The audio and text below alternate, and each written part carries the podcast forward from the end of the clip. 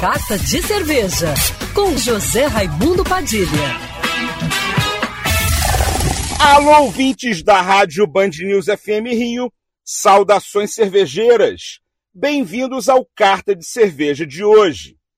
Essa semana começa o mês de agosto com duas grandes datas importantes para a cerveja artesanal em todo o mundo.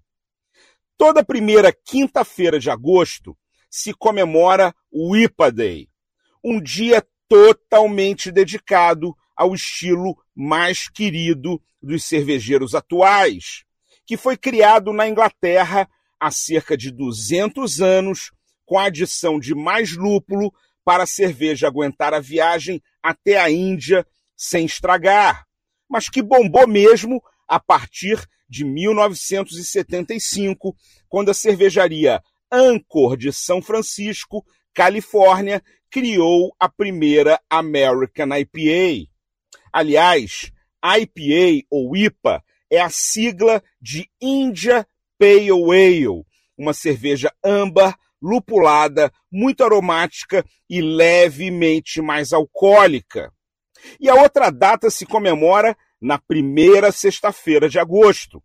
É o Dia Mundial da Cerveja, criado por amigos na mesa de um bar em 2007 para celebrar os profissionais que fazem e servem a cerveja e o seu poder de juntar as pessoas. Se prepare para comemorar essas duas datas brindando com suas cervejas favoritas. Na quinta, com uma IPA, vamos festejar o IPA Day. E na sexta, escolha o estilo que mais te agrada e vamos celebrar o Dia Mundial da Cerveja. Saudações cervejeiras e para me seguir no Instagram, você já sabe, arroba Padilha Sommelier. Quer ouvir essa coluna novamente? É só procurar nas plataformas de streaming de áudio. Conheça mais dos podcasts da Band News FM Rio.